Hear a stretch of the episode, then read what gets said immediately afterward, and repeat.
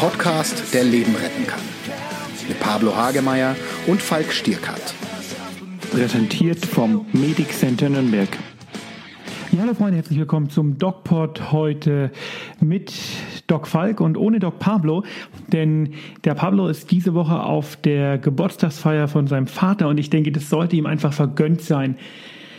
Deswegen habe ich mir heute mal überlegt, dass wir uns ein bisschen mit den Grundlagen der Medizin beschäftigen. Wir haben viel über die Schilddrüse gesprochen, klar, auch weil ich dieses neue Buch, der Schmetterlingseffekt, rausgebracht habe. Da lag das relativ nah. Und wir haben uns jetzt darüber unterhalten, was Schilddrüsenmedizin ist. Und wir haben uns auch über das Thema Hashimoto unterhalten. Was aber noch so ein bisschen zu kurz gekommen ist, meiner Meinung nach, ist die Frage, was ist es eigentlich, so eine Schilddrüse? Wie sieht die aus? Warum heißt die Schilddrüse? Wo ist die ähm, äh, anatomische Grundlagen, vielleicht auch physiologische Grundlagen? Und um das zu klären, habe ich mich mal auf den Weg gemacht zu meinem Freund, dem Lars. Den kennt ihr vielleicht vom Doc Vlog oder aus dem DocPod-Kanal bei YouTube, wo wir ja auch regelmäßig präsent sind. Wer das noch nicht kennt, einfach mal draufgehen. Der DocPod bei YouTube. Ja, und der Lars ist ähm, ein Professor für Anatomie. Und mit dem haben wir einige Videos schon zum Thema Schilddrüse gedreht. Die kann man auch auf der DocPod bei YouTube sehen. Und bei dem war ich wieder und habe mich mal über die Grundlagen der Schilddrüsenmedizin, überhaupt über die Physiologie der Schilddrüse mit ihm unterhalten. Und da hören wir jetzt mal rein. Wenn es jemanden gibt, mit dem ich mich wahrscheinlich am allerbesten über das Thema Anatomie der Schilddrüse unterhalten kann, dann ist es der Lars, den die meisten von euch ja schon vom DocPod YouTube-Kanal kennen und der uns im Grunde genommen immer wieder so für Fragen zum Thema Schilddrüse, zum Thema Anatomie und auch so ein bisschen zum Thema Physiologie zur Verfügung steht. Und natürlich freue ich mich, dass er auch heute hier mit mir spricht. Hallo Lars. Hallo Falk. Lars, die Schilddrüse ist ja tatsächlich so ein richtiges Mysterium geworden. Ja? Ähm, es gibt Bücher drüber. Die Leute glauben, ihre Schilddrüse mit allen möglichen Krimskrams heilen zu können. Ähm, jeder hat plötzlich Schilddrüse. Was glaubst du, warum ist das jetzt so ein Riesending? Ist mir nicht bewusst, dass das aktuell ein Riesending ist. Ich weiß das von dir, dass es ein Riesending ist. Anatomisch hat sich an der Schilddrüse die letzten tausend Jahre nichts getan, aus anatomischer Sicht. Hat denn die Schilddrüse wirklich so eine Bedeutung für unser Leben, unsere Biochemie, unsere Physiologie, wie das gemeinhin attestiert wird? Das hat sie zwangsläufig, natürlich. Also die ist ja ein Organ, was übergeordnet als endokrines Organ, als die größte endokrine Drüse überhaupt den gesamten Stoffwechsel reguliert. Und äh, man sieht es ja bei Erkrankungen der Schilddrüse, die enden nicht selten letal. Tödlich. Tödlich. Sag mal ein Beispiel. Eine Hyperthyreose beispielsweise, wenn die akut auftritt und nicht behandelt wird, dann führt das mitunter zum Koma und letzten Endes zum Tod. Die Überfunktion, ne? Ja. Fangen wir doch mal ganz am Anfang an. Ich finde deine Erklärung der Schilddrüsenembryologie, also der Entstehung der Schilddrüse im, im Mutterleib, finde ich immer so, so süß und lustig und habe die auch in mein Buch übernommen. Möchtest du es uns nochmal erklären? Wie genau funktioniert das? Was hat es mit dieser, mit, mit dieser Rutschbahn auf der Zunge auf sich?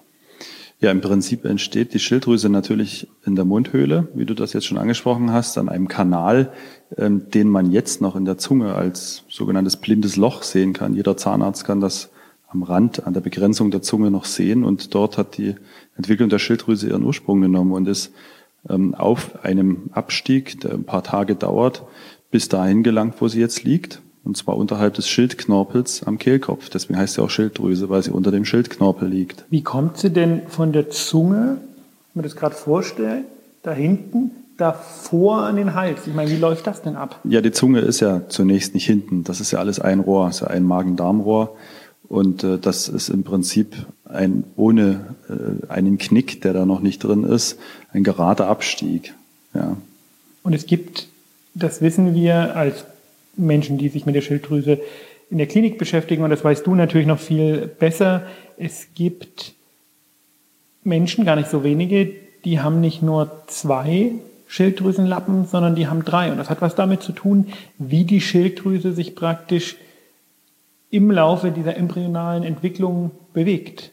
Ganz richtig. Also äh, das ist sogar häufiger, als man denkt. Bei unseren Körperspendern im Rahmen des Präparierkurses sieht man das praktisch bei jedem zweiten. Also etwa 50 Prozent aller Menschen besitzen das, was du gerade ähm, erwähnt hast, als sogenannten Lobus pyramidalis, als den Pyramidenlappen, der noch so ein bisschen Rest von diesem Abstieg darstellt. Aus dem sogenannten Anatom nennt das Ductus thyreoglossus, also ein ein Gang, der zwischen Schilddrüse und Zunge noch besteht. Und das kann mitunter entweder versprengtes Schilddrüsengewebe sein, noch voll funktionstüchtig oder einfach nur Bindegewebe. Okay. Erzähl uns doch mal was zum Aufbau der Schilddrüse. Jetzt äh, sind unsere Hörer ja nicht alle Mediziner und trotzdem sehr interessiert an der Schilddrüse. Und man hört immer wieder davon und ähm, man weiß, dass das also durchaus einen Einfluss auf den Körper haben kann, dieses Organ.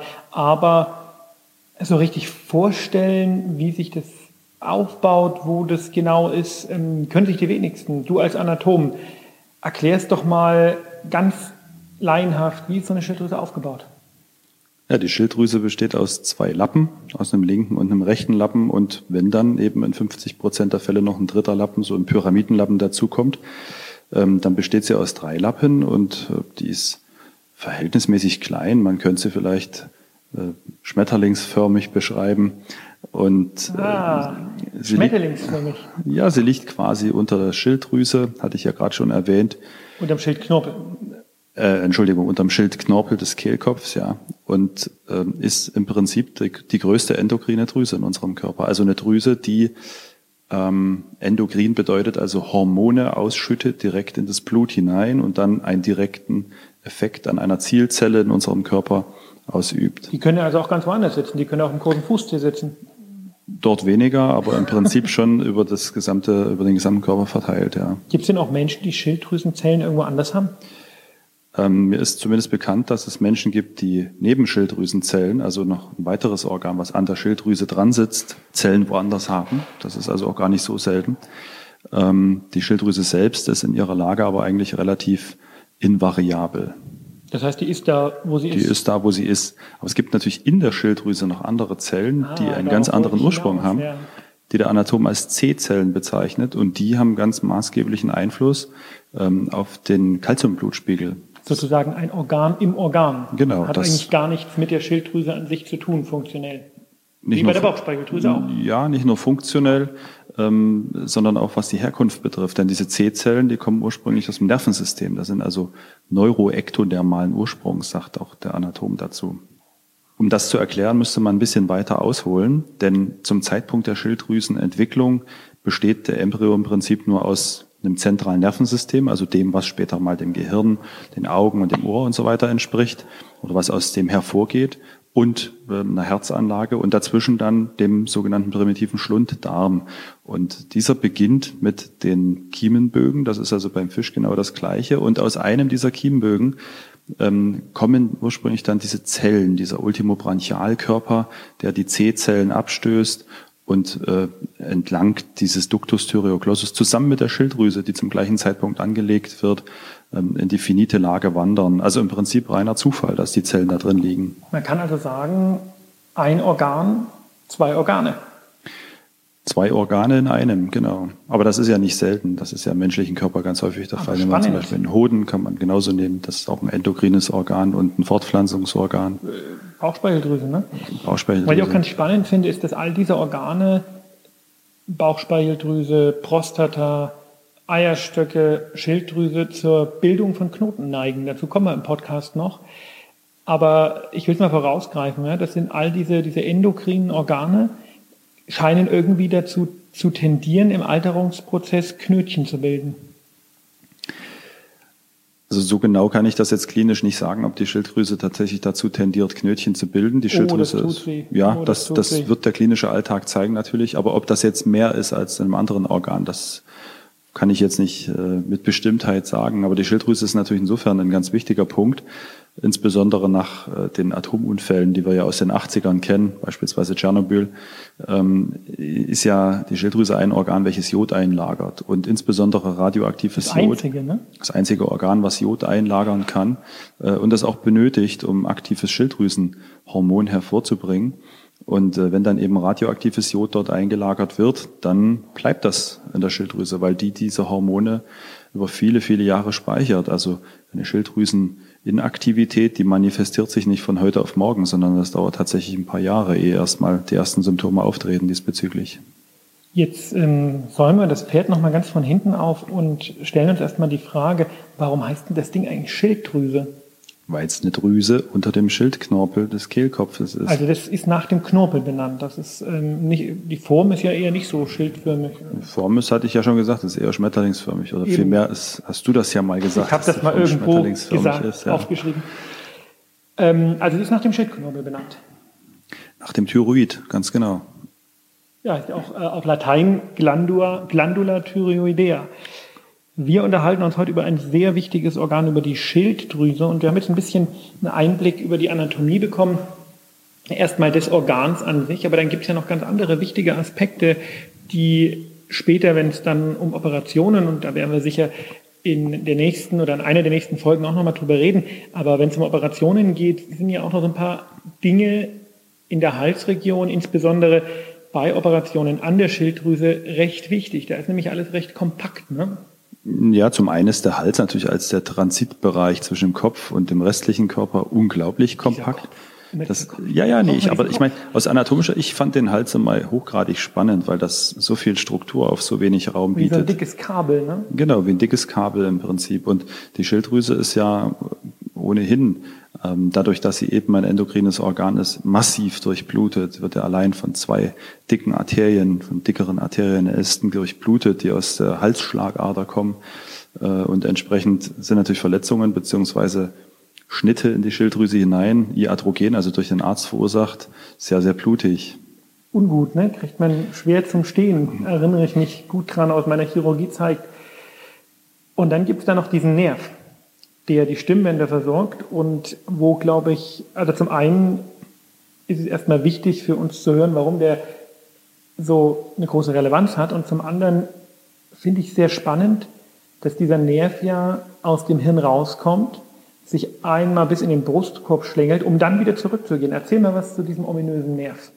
Ja, der Nerv, von dem du sprichst, der wird als Nervus laryngeus recurrens bezeichnet, also ein Nerv, der rekurrent, also gegensätzlich verläuft, also erst bis in den Thorax, in den Brustkorb mit hineinzieht und dann auf der linken Seite um die Aorta umschlägt, wieder zurückläuft und auf der rechten Seite ist er ein bisschen kürzer, also links ist er 20 Zentimeter, 25 Meter, Zentimeter in etwa länger was auch eine unterschiedliche Dicke des Nerven bewirkt, so dass also die Leitgeschwindigkeit links und rechts die gleiche ist. Und dadurch, dass der Nerv eben durch die Thoraxapertur hindurchzieht, also die Öffnung, ähm, die Öffnung ja, oder direkt, im Prinzip auch direkt hinter der Lunge liegt, stellenweise, ähm, ist er natürlich insbesondere bei Lungentumoren, bei Operationen gefährdet. Der muss im Rahmen von Operationen in diesem Bereich, Stichwort Pencoast-Tumor, ähm, wird der Nerv einfach durchtrennt, weil es gar nicht anders geht. Und das führt wenn man den auf einer Seite durchtrennt, natürlich dann zu Heiserkeit beim Patienten, weil eine der Funktionen des Nerven ähm, die Innervation der Kehlkopfmuskulatur ist, der inneren Kehlkopfmuskulatur, um für die Atmung äh, beispielsweise den Kehlkopf zu öffnen. Und wenn man ihn auf beiden Seiten durchtrennt, das, ist äh, ne? das ist dann tatsächlich eine lebensgefährliche Situation, ähm, die mit einer Beatmung auch wahrscheinlich einhergehen wird. Warum geht dieser Nerv erst runter und dann wieder hoch? Das äh, nehme ich gerne in der Vorlesung immer als Indiz dafür, dass wenn es einen Schöpfer gegeben hat, dass er da nicht aufgepasst hat. ähm, das wird tatsächlich auch von vielen Autoren so gesehen. Das ist eben im Laufe der Evolution so entstanden. Der Fisch, wenn man den Fisch als die Grundlage nimmt, der ja den Nerv genauso hat wie der Mensch, der ja eigentlich ähm, als, als Ast eines großen vegetativen Nerven, als von dem Nervus vagus ausgehend, äh, kommt. Der Fisch hat ja keinen Hals und im Laufe des Längenwachstums, der Halsbildung beim Menschen, hat das alle Strukturen ähm, quasi mit in die Länge gezogen und der Nervus Laryngeus recurrens ist einer davon. Im Übrigen, den gibt's auch bei der Giraffe. Da zieht er den gesamten Hals nach unten und dann wieder zurück. Der ist etwa fünf Meter lang. Ach du grüne Leute. Mhm. Ja, die Natur hat schon so ihre, äh, ihren Humor gezeigt bei der Entstehung der Säugetiere und Nicht-Säugetiere. Lars, wir werden uns bestimmt noch öfters mit dir unterhalten. Das ist schon spannend, ne? wie die Natur im Grunde genommen in jedem Säugetier so ein bisschen dasselbe macht und dann doch wieder auf ganz andere Art und Weise. Also ist eine tolle Geschichte. Wir bedanken uns ganz herzlich bei dem Lars. Es war heute ein bisschen ein anderer DocPod einfach dem geschuldet, dass der Pablo diese Woche tatsächlich einfach nicht da ist und ähm, nicht mit uns sprechen kann. Aber ich denke, es war auch interessant und ich kann euch jetzt schon mal verraten, worüber wir uns nächste Woche unterhalten. Da geht es nämlich um das Thema E-Scooter. Und da wäre es äh, für uns echt interessant, wenn ihr eventuell mal auf unserer Facebook-Seite oder vielleicht auf unserer Instagram-Seite uns kontaktiert, falls ihr schon Erfahrungen mit E-Scootern gemacht hat. Natürlich wollen wir uns ein bisschen diesen medizinischen Implikationen widmen. Also ähm, passieren mehr Unfälle oder ähm, gibt es äh, besonders schwere Verletzungen, vielleicht schwerere als beim Autofahren? Das wollen wir alles ein bisschen rausbekommen. Solltet ihr da Erfahrungen gemacht haben, solltet ihr vielleicht schon mal E-Scooter gefahren sein, solltet ihr einen E-Scooter besitzen, dann schreibt uns auf Instagram, auf äh, YouTube, auf Facebook, wo auch immer. Und ich möchte auch hier jetzt nochmal dran erinnern, ab dem 5. Oktober startet DocPod TV und es ist wirklich mega lustig. Wir haben jetzt die ganzen Folgen gesehen, zum Teil sehr ruhige Folgen, sehr, sehr nachdenkliche Folgen, zum Teil auch wirklich lustige Folgen. Ähm, startet bei Health TV, das ist ein privater Medizin-Spartensender. Solltet ihr den nicht empfangen, könnt ihr DocPod TV auf unserer YouTube-Seite der DocPod sehen. Wir stellen das dann online und ich denke, das lohnt sich. Es ist wirklich lustig, es macht wirklich Spaß und in diesem Sinne kann ich eigentlich nur sagen, bleibt gesund und ich übernehme für Pablo und geht achtsam mit euch um. Mehr bei uns im Netz auf nordbayern.de.